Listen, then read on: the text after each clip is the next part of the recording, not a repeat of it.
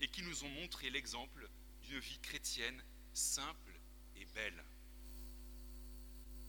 Mais tout ça, c'est fini, diront les esprits chagrins? Voyons, mon père, il faut vous rendre à l'évidence. Nous sommes les derniers des Mohicans. Regardez la couleur de cheveux majoritaire dans nos assemblées. Moi, mes enfants et mes petits-enfants, ils se fichent bien de Jésus. Quand ils parlent de baptême, c'est à la mairie que ça se passe, juste pour les parrains marraines et la fête. Et puis, nos jeunes, dans les paroisses, ils partent ailleurs. Ils zappent si on ne les intéresse pas. Ils ne paient pas le denier de l'église. Et surtout, ils ne veulent pas trop s'engager. Nous le connaissons bien, ce discours. Peut-être même, nous le tenons plus souvent qu'à notre tour, parce que nous sommes parfois déçus et tristes de ne pas pouvoir partager la joie de croire avec ceux que nous aimons. Alors, nous sommes tentés de baisser les bras, d'en initiatives pastorales audacieuses qui font flop, ou du moins qui ne donnent pas les fruits escomptés. Nous adoptons le même état d'esprit que les fameux pèlerins d'Emmaüs, douchés dans leurs espérances. Nous, nous espérions que c'était lui qui allait délivrer Israël. Mais avec tout cela, voici déjà le troisième jour qui passe depuis que c'est arrivé. Eh bien, chers frères et sœurs, nous avons bien fait de venir aujourd'hui, malgré tout, dans cette belle cathédrale, qui n'est pas qu'un magnifique monument historique. Jésus nous encourage à ne pas cultiver la spiritualité de l'échec, du moins telle que je viens de l'énoncer. Si je puis oser cette image, je voudrais dire Dieu n'abandonne jamais. Dieu n'abandonne jamais, car il est capable de s'accommoder des malentendus, des étroitesses de vue et des manques de foi de notre humanité.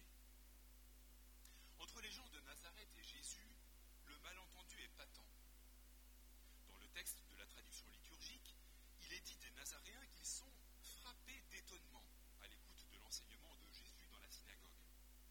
Quant à Jésus lui-même, il s'étonne de leur manque de foi. Deux étonnements, mais deux causes différentes. L'étonnement des Nazaréens est provoqué par une parole qui les foudroie littéralement. Jamais un homme n'a parlé de la sorte. Ils en sont même scandalisés, dit le texte grec. La parole de Jésus est pour eux une occasion de chute, car ils n'en perçoivent pas l'origine. D'où cela lui vient-il Ils ont du mal à reconnaître en Jésus le Fils de Dieu. De son côté, Jésus, lui, est étonné de ne pas être accueilli par ceux qu'il connaît depuis longtemps. Le Seigneur nous provoque à croire en déplaçant nos repères bien établis pour nous empêcher d'en rester à nos étroitesses de vue.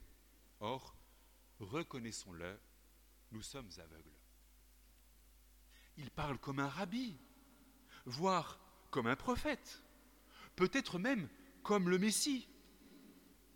Mais voyons, je le connais par cœur, c'est le fils de ma voisine Marie, vous savez, la veuve de Joseph le Charpentier. Ah, c'est une brave femme.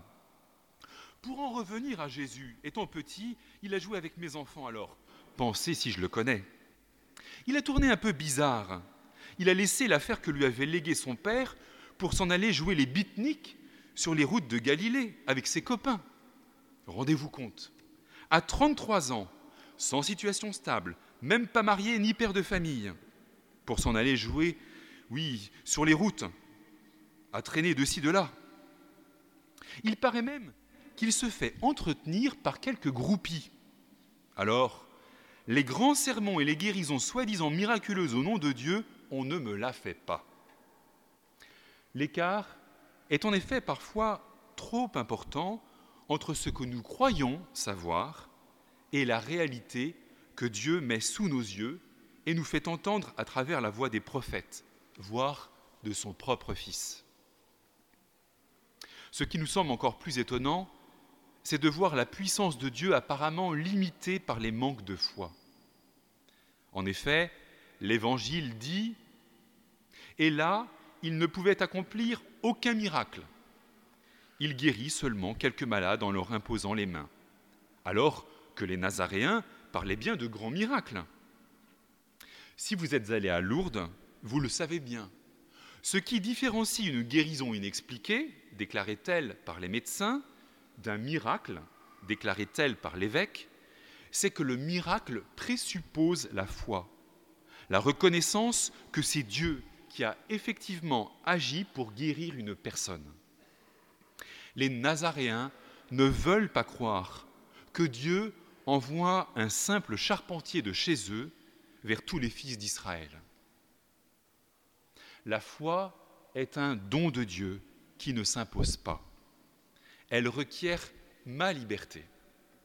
Si j'ai le cœur obstiné, Dieu pourra bien agir, il ne me fera pas croire de force à son action. Il m'aime trop pour cela. Enfin, Dieu n'abandonne jamais.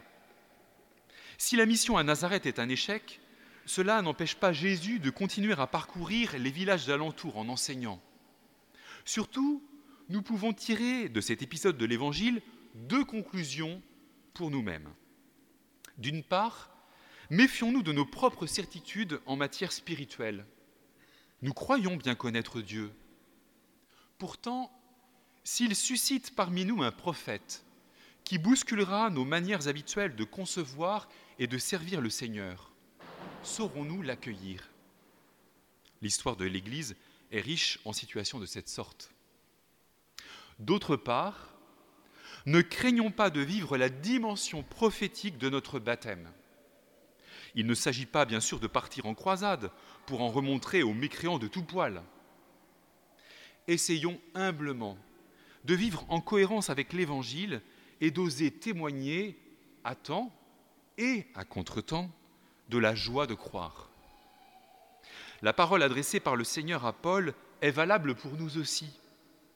Ma grâce te suffit, car ma puissance donne toute sa mesure dans la faiblesse. Dans un cas comme dans l'autre, ne soyons jamais des habitués. Habitués de Dieu, comme si nous avions épuisé son mystère, ou habitués au refus de la foi, alors à quoi bon évangéliser? N'oublions pas la parole prophétique de Charles Péguy, je cite, Il y a quelque chose de pire que d'avoir une âme même perverse c'est d'avoir une âme habituée. Fin de citation. Alors, chers frères et sœurs, courage. Jésus, comme nous l'entendons aujourd'hui dans l'Évangile, ne nous demande pas de réussir où lui-même a pu échouer. Il a juste besoin de notre persévérance, persévérance confiante pour croire que sa puissance fait vraiment en nous sa demeure. Dieu n'abandonne jamais, il se donne.